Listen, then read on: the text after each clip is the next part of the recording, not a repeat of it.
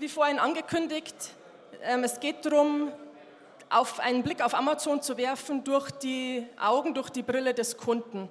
Und ähm, zu diesem Zweck haben wir uns zusammengetan mit der Fresenius Hochschule, auch hier in München. Die haben sich nämlich ein ähm, super schickes neues Eye-Tracking-Gerät angeschafft und mit uns zusammen ähm, unter Pandemiebedingungen. Das heißt, normalerweise hätten wir einfach am Campus Tür aufgemacht, Probanden reingezerrt und bis die merken, was los ist, hätten die schon einen Test durchlaufen. War jetzt nicht ganz so einfach, weil da natürlich nichts los war auf dem Campus. Ähm, aber wir haben es trotzdem hinbekommen und ein paar interessante erste Insights gesammelt. Und ähm, das ist jetzt mal so eine Basis-Einstiegsstudie, die wir da gemacht haben. Da geht es darum, einfach mal zu hinterfragen, ähm, stimmt das, was man so annimmt, wie der Konsument sich auf Amazon verhält? Man hat da ja so relativ klare Vorstellungen, was Bilder sind wichtig, etc. pp. Ähm, und was kann man dafür Fragestellungen noch daraus ableiten? So, herzlich willkommen. Ich werde jetzt fünf Sessions äh, von dem letzten oder vorletzten Seller Barcamp aus München hochladen, damit ihr mal einen Vorgeschmack davon habt, was euch bei dem nächsten Seller Barcamp in Berlin erwarten wird. Ähm, ich sage ganz kurz an, wer die Referenten sind und äh, jede Woche wird es dann eine neue Episode geben. Also Nummer eins ist Christian Otto Kelm zum Thema Flat Files. Nummer zwei Sebastian Herz äh, zum Thema Sourcing Hacks und Produkte in Europa zu sourcen. Nummer drei ist Mareike Geidis, ähm, eine äh, PPC Hackliste, Top 10 PPC-Hacks. Nummer 4 ist Jan Lütje Toden äh, zum Thema Recruiting für E-Commerce-Seller. Und zuletzt gibt es eine Podiumsdiskussion zum Thema Exit, unter anderem mit Jens Vase die Sessions sich anzuhören als Audiospur, das, das, das hat einen hohen Mehrwert und das macht durchaus Sinn, aber am meisten Sinn macht es natürlich, äh, wenn man live mit dabei äh, ist. Ähm, Diesmal wird sogar das, diesmal wird es das beste Barcamp aller Zeiten sein, weil wir werden es auf Englisch moderieren, ähm, so wie schon in Portugal. Das heißt, da hast du jetzt auch nochmal die ganzen internationalen Perspektiven von, von Sellern aus den USA oder aus Asien. Das hast du normalerweise nur wenn du auf eine Konferenz in den USA bist. Ja, aber da kostet ja schon der, der Flug irgendwie äh, ein paar hundert Dollar und das Hotel und, und, und die Konferenz und was weiß ich. Ja, das heißt, da bist du da mit ein paar tausend Dollar dabei. Ähm, das kriegst du jetzt in Berlin für 249 Euro, was schon mal äh, mega günstig ist. Aber du hast natürlich trotzdem äh, die ganzen deutschen Gesichter, die regelmäßig dabei sind. Also ich habe schon gesehen, ähm, Christian Otto Kelm hat zum Beispiel sich schon ein Ticket geholt oder auch äh, Jens Wasel hat sich auch schon ein Ticket geholt und Amazon selber äh, beispielsweise ist auch äh, vertreten mit einem Team, sogar als Sponsor. Das heißt, die haben auch einen Stand. Das heißt, du kannst auch mal ähm, an, an Amazon selbst äh, eine Frage richten. Also insgesamt wird das, wird das das beste Barcamp sein, weil, weil man hat halt eben das, was, was man schon kennt, plus halt noch die, ähm, die internationale Perspektive. Ähm, genau, sollte eigentlich ein, ein No-Brainer sein, äh, dahin zu gehen. Aber um nochmal ein bisschen zu incentivieren, mache ich noch einen, einen Gutscheincode. Also der Gutscheincode Podcast, ja, wenn du den beim Checkout benutzt, dann kriegst du nochmal minus 100 Euro. Also das heißt, das Ticket kostet 149 Euro. Und ich denke, jeder normale Mensch wird jetzt einmal kurz auf Pause drücken und auf stellarbarcamp.com gehen. Ja, der Link ist auch in der Beschreibung und sich jetzt das Ticket holen. Ja, wenn noch nicht geschehen. Ähm, genau, so, aber jetzt genug Werbung, obwohl das ist, das ist nicht mal Werbung, das ist eigentlich schon Content. Aber jetzt genug Content von mir und jetzt kommt nochmal der, der angekündigte Content. Viel Spaß dabei. Ich habe gerade schon gesagt, ganz am Ende gibt es einen QR-Code, wer sich näher dafür interessiert, wer äh, mit uns da noch in Kontakt treten möchte oder sogar sagt, ich habe ein Produkt, mein Bestseller, da möchte ich jetzt mal genau wissen, was da noch geht. Ich habe eigene Fragestellungen, die ich mit euch und eurem Team mit der Fresenius Hochschule überprüfen lassen möchte. Auch das ist natürlich möglich. Aber ähm, zurück an den Anfang. Ähm, Picasso hat sich überlegt, was mache ich, dass die Leute meine Sachen ansehen? Ich male einfach die Nasen schief, dann muss jeder hinsehen. Ob das ähm, schiefe Sachen zu zeigen eine gute Strategie ist, um die Leute dazu zu bringen, sich Amazon-Produkte anzuschauen, sei dahingestellt. Ähm, interessant ist auf jeden Fall die Frage, was ist es eigentlich, was die Aufmerksamkeit des Kunden erregt? Worauf achten die User, wenn die auf Amazon unterwegs sind? Und was sind denn jetzt von den vielen Content-Elementen, die es gibt, wirklich die entscheidenden? Ähm, wir wissen ja alle, dass auf Amazon schwierig bis unmöglich ist, ähm, dieses ähm, Geschäftserlebnis zu liefern und den Kunden multisensorisch anzusprechen. Also bleiben eigentlich nur im Schwerpunkt die visuellen Themen. Deswegen, logischerweise, haben wir uns dann auf Eye-Tracking und den visuellen Part konzentriert. Und ähm, das ist eine super komplexe Sache, deswegen sind die Gerätschaften dazu auch sehr high-tech und auch nicht ganz günstig. Darum waren wir sehr froh, dass wir mit der Fresenius Hochschule da einen Kooperationspartner haben, die eben dieses technische Equipment und auch die Software dazu zur Verfügung stellen konnten. Ähm, hier kann man kurz sehen, jetzt nur als Bild ähm, in meiner PDF-Version, wie das aussieht. Also der Proband sitzt vorm Laptop oder vorm ähm, Bildschirm und da ist so eine kleine Leiste unten dran befestigt die ähm, genau die ähm, Augenbewegungen verfolgt. Man ähm, kennt es ja vielleicht aus äh, so Supermarktstudien, wo die Leute so Eye-Tracking-Brillen aufhaben. Und hier hat man den Vorteil, dadurch, dass es halt unbeweglich und statisch ist, kann man wirklich sehr genau fixieren ähm, und sehr genau das einstellen. Und ähm, die Nutzersituation ist so eins zu eins wie eben vorm Laptop sitzen und shoppen. Noch interessant wäre natürlich auch, kommt oft die Frage, gibt es das auch für Mobile, gibt es das auch für Smartphone? Ist natürlich schwierig, weil der kleine Screen die Treffgenauigkeit, wir werden nachher sehen, wie man diese Elemente definiert, wo man wirklich festmachen kann, wer schaut in welcher Reihenfolge, wie lange, wie intensiv, wohin, wird dann natürlich immer schwieriger. Deswegen ist es deutlich technisch besser abbildbar, das wirklich auf dem Screen zu machen, auf dem Laptop.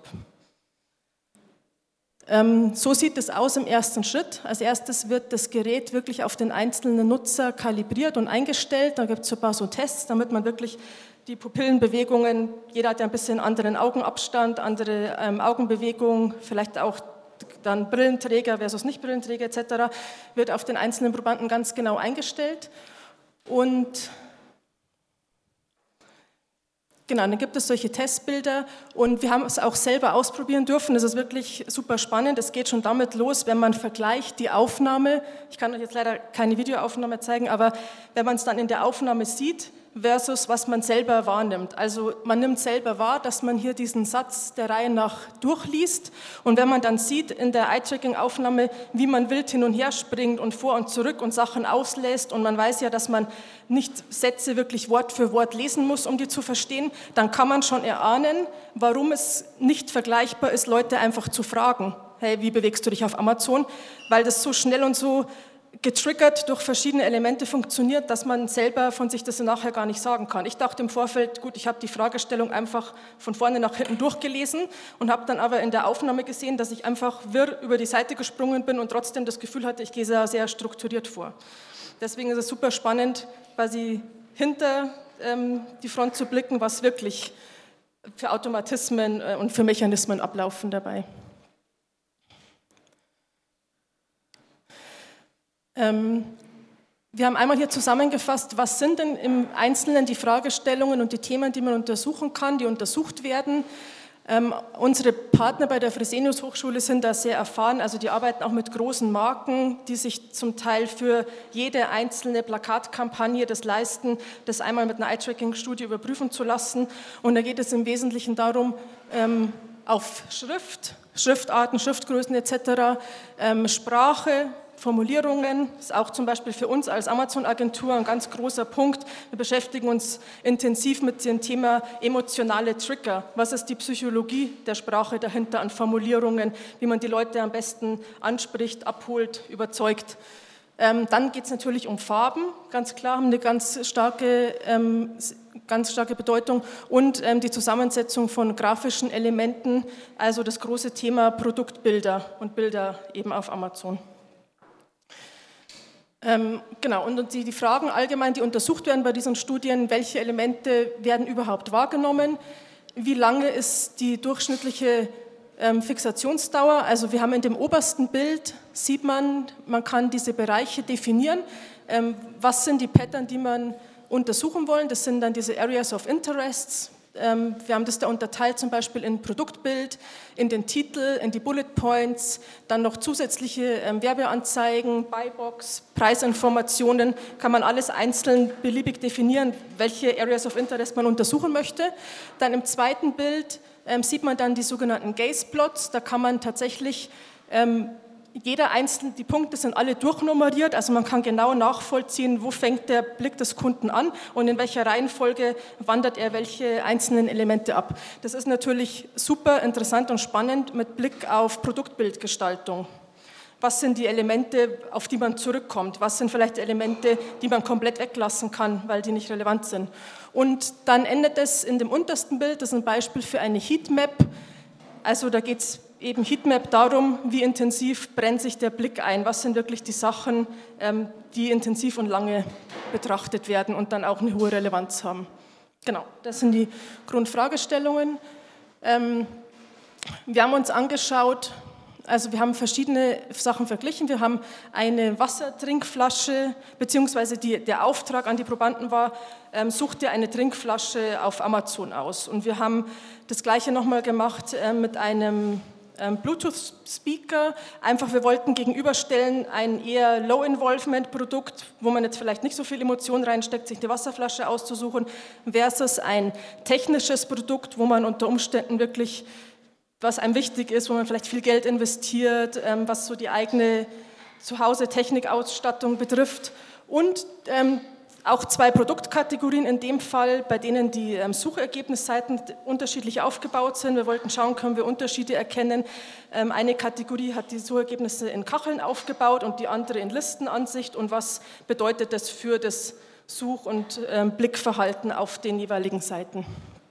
Genau, und hier kann man jetzt sehen, jetzt in meinem PDF-Version leider hier nur im Bild, wie dann eben diese Punkte sich aufbauen. Also für jeden Blick auf der Seite, auf den Elementen kommt ein neuer Punkt dazu und das ergibt dann am Ende diese große Map mit diesen Gaze-Plots.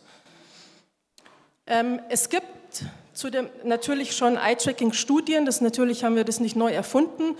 Die meisten beziehen sich auf Google und das ist vielleicht euch auch ein Begriff. Man hat dabei festgestellt, dass es solche F-Pattern gibt, also dass es sich F-förmig verteilt.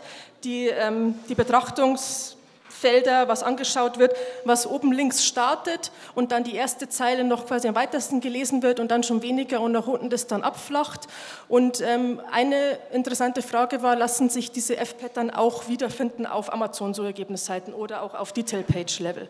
Genau, da haben wir den, den Stand quasi der, der Eye-Tracking-Forschung uns angeschaut und, und wollten herausfinden, kann man diese Muster auch auf Amazon wiedererkennen. Von Google weiß man zum Beispiel auch, dass die Nutzer schon gelerntes Verhalten haben, dass diese bezahlten Platzierungen oben übersprungen werden, weil man schon weiß, die sind bezahlt, das ist ähm, kein, kein organischer ähm, Content, keine organischen Treffer. Und da haben wir auch überlegt, findet sich dieses Verhalten auch auf Amazon wieder, wird dieses gelernte Verhalten auch auf Amazon übertragen. Genau, ich habe schon vorweggenommen, das sind die beiden Kategorien oder Produkttypen, die wir uns angeschaut haben im Vergleich. Einmal die Liste äh, mit dem Speaker und einmal die Wasserflaschenkachelansicht. Und dann haben wir uns innerhalb der Wasserflaschen nochmal angeschaut, ähm, können wir Unterschiede erkennen zwischen einer nicht optimierten oder vermeintlich nicht optimierten Detailseite, also sprich ganz einfache, knappe Bullet Points, nur ein Hauptbild ohne zusätzliche Elemente, ohne Extras, und im Vergleich dazu eine optimierte Produktseite mit vielen Bildern, mit grafischen Elementen, mit einem maximal Titelbereich benutzt, ausformulierten Bullet Points, ähm, Haufen Variationen und Bilder auf der Seite etc. Und natürlich hat man eine starke Annahme, äh, wie das ausgehen könnte, aber es ist auf jeden Fall wichtig und spannend, das auch mal zu verifizieren und zu schauen, stimmt das, wovon man ausgeht.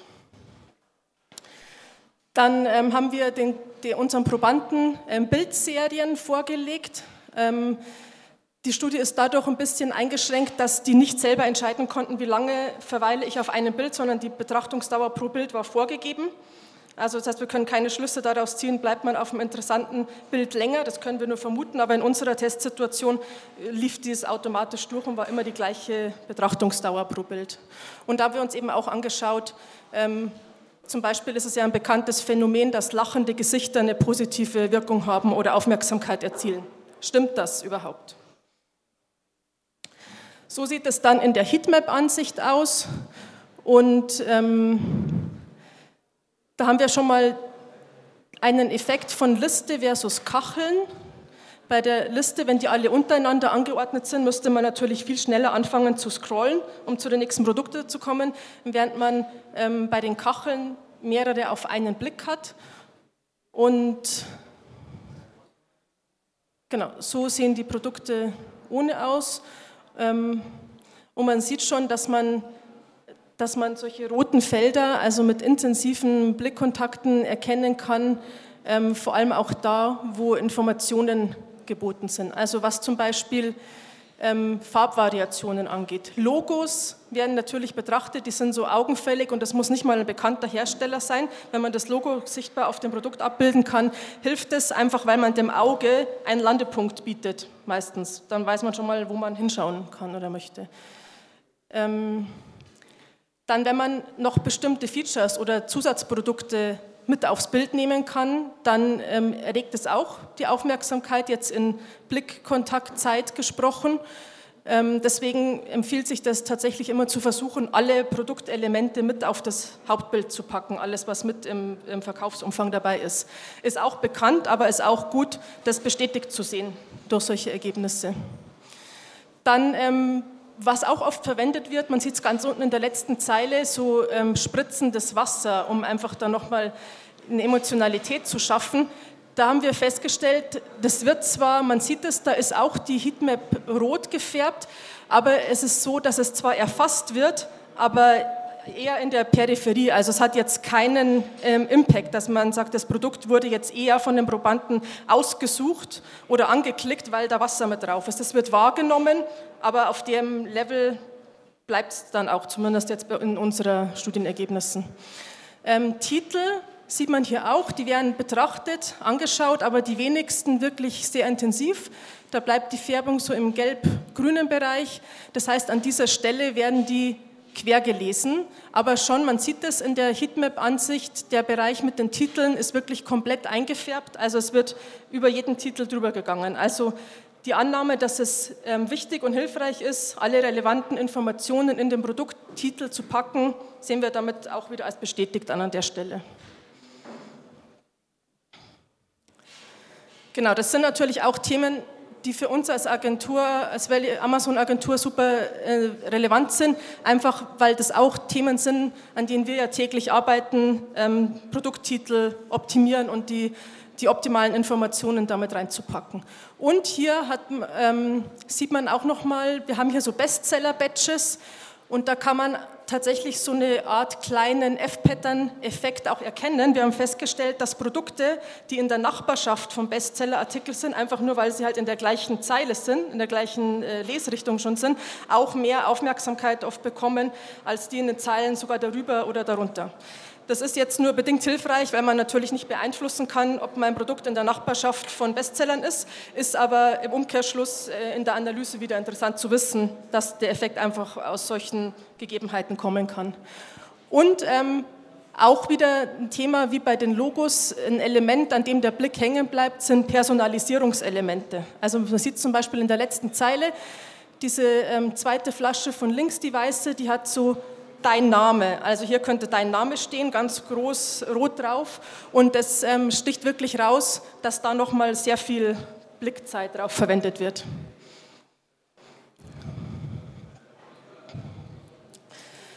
Dann ähm, haben wir uns nochmal angeschaut, ich habe es vorher erwähnt, wie das ist mit ähm, bezahlten Platzierungen oben auf den Suchergebnisseiten.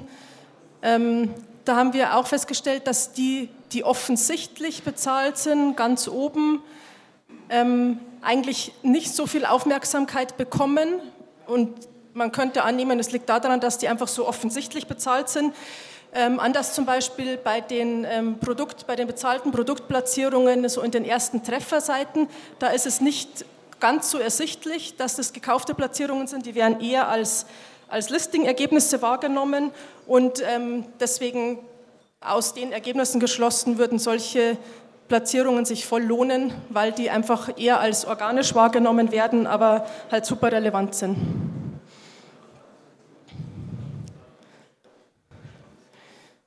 Genau, also wir haben das auch ähm, versucht auszuwerten anhand der Ergebnisse.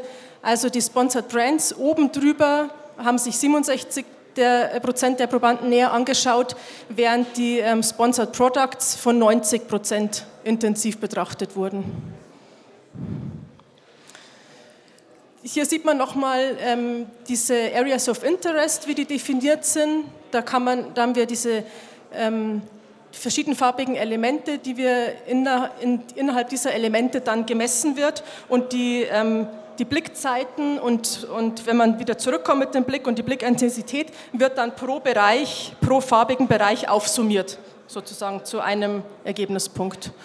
Und ähm, wenig überraschend, Fixationsdauer, Schwerpunkt ähm, absolut auf dem Bildern beziehungsweise auf dem Bild, wenn man jetzt von der Suchergebnisseite ausgeht, was nochmal die Bedeutung von dem Hauptbild ähm, unendlich hervorhebt. Also wenn man wo rein investieren möchte, wenn es ein Thema gibt, mit dem man sich intensiv beschäftigen muss, dann sind es Produktbilder und zwar Hauptbilder auf Amazon. Machen wir auch. Ähm, auch wir merken, dass das immer mehr Sinn macht, das auch in-house anzubieten, eigene Services zu haben, einfach um die die äh, Umsetzung und die Expertise da zusammenzubringen, weil es nicht, fast nichts Wichtigeres gibt als ähm, Produkthauptbilder, als aus Content-Sicht gesprochen. Dann werden die Titel natürlich angeschaut und ähm, ihr seht es hier selber, Bewertungen spielen eine Rolle, ähm, ob es zum Beispiel ein Prime-Produkt ist, also Lieferversprechen werden berücksichtigt und der Rest ist dann sehr kleinteilig.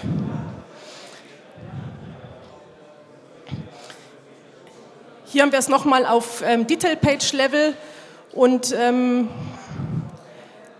da, kann man, da haben wir jetzt die nicht optimierte und die optimierte Seite gegenübergestellt und ähm, kann auch hier sehen, dass zum Beispiel Variationen eine, ähm, viel Blick abbekommen. Und in dem, bei den rechten Bullet Points sieht man wieder sehr schön dieses F-Pattern-Muster. Es startet links in der Ecke. Die erste Zeile hat noch die meisten, dann geht es nur noch runter, zeilensprungartig und der Rest wird nur noch so gescannt und überflogen.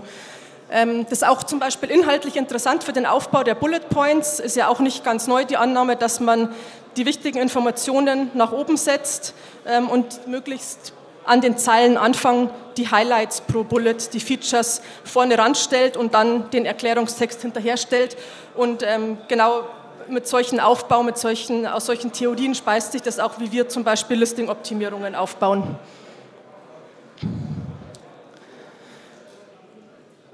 Das Ganze jetzt nochmal dargestellt in Zahlen. Ähm, da möchte ich nochmal auf eine Tatsache hinweisen, was man nicht vergessen darf. Neben dem Content, den ihr als Seller oder ihr als Agenturen liefert, ist für den Kunden wahnsinnig relevant, was von anderen Kunden kommt. Also der Bereich Rezensionen wird immer angeschaut, Sternebewertungen werden immer äh, mit einbezogen, gelesen, weil dieser Social Trust ein wahnsinnig wichtiger Faktor ist, den man nicht äh, unterschätzen darf. Da kann man natürlich auch als Seller und als Agentur unterstützen, zum Beispiel indem man an den Themen Kundenzufriedenheit arbeitet oder diese Rezensionen im Umkehrschluss wieder für sich einsetzt, um herauszufinden, was wären denn Produktfeatures, die die Leute wünschen oder brauchen. Was ist der Need? Was sind die Nachteile an unseren Produkten? Wo können wir ansetzen zu verbessern? Oder was können wir zum Beispiel für neue Produkte rausbringen, die genau den Anforderungen oder den Wünschen unserer Kunden entsprechen? Deswegen möchte ich das als ein Learning mitgeben, das Thema Rezensionen wirklich als wichtige Quelle und als wichtigen Faktor für euch und eure Produkte bewerten. Ähm, genau. So.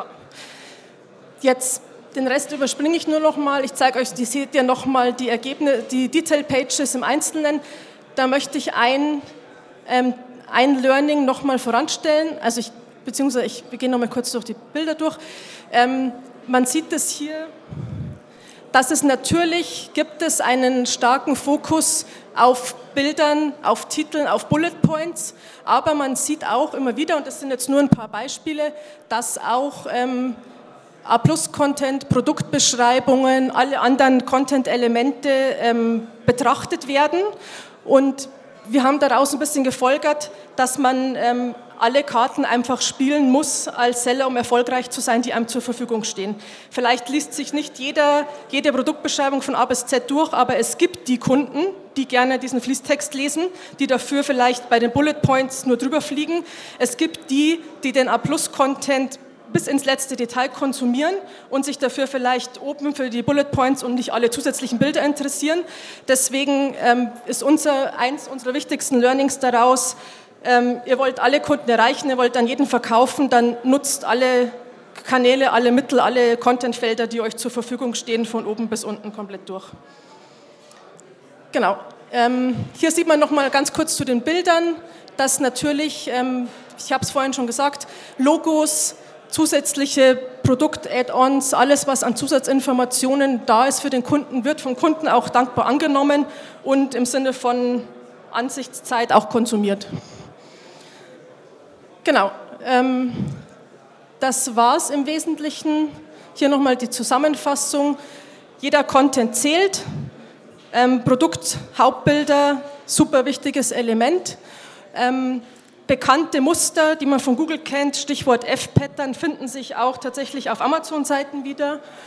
Und wenn ihr sagt, ihr habt da mehr Interesse dran, ihr wollt da äh, mehr Informationen haben, tiefer einsteigen oder sogar ähm, für eure eigenen Produkte, für eure eigenen Bestseller ähm, das investieren, da das selber untersuchen zu lassen oder für eure eigenen Fragestellungen da so eine eigene Studienvariante machen zu lassen, dann gerne Kontakt aufnehmen. Ähm, einer unserer Geschäftsführer, der Hanno Deile und die Professor Sibylle Warnberger von der Fresenius Hochschule, mit denen zusammen habe ich an diesem Projekt gearbeitet und wir sind alle offen dafür, mit in Kooperation mit euch da Fortsetzungen folgen zu lassen. Genau. Das war jetzt im Schnelldurchlauf unsere ersten Learnings aus Eye-Tracking, ein super spannendes Thema. Wir werden da bestimmt auch noch mehr dazu machen. Die Hochschule hat auch zum Beispiel jetzt zusätzlich dazu ein ähm, Hautwiderstandsmessgerät noch angeschafft. Das heißt, in nächsten Studienrunden könnte man dann auch noch mal messen, nicht nur, wo schaut man hin, sondern was macht es mit den Leuten, wo werden Emotionen getriggert, wo findet was statt, wo wirkt es auf die Leute. Okay. Dankeschön für eure Zeit und Aufmerksamkeit und viel Spaß noch. Danke dir, Julia. Sehr gut gerettet.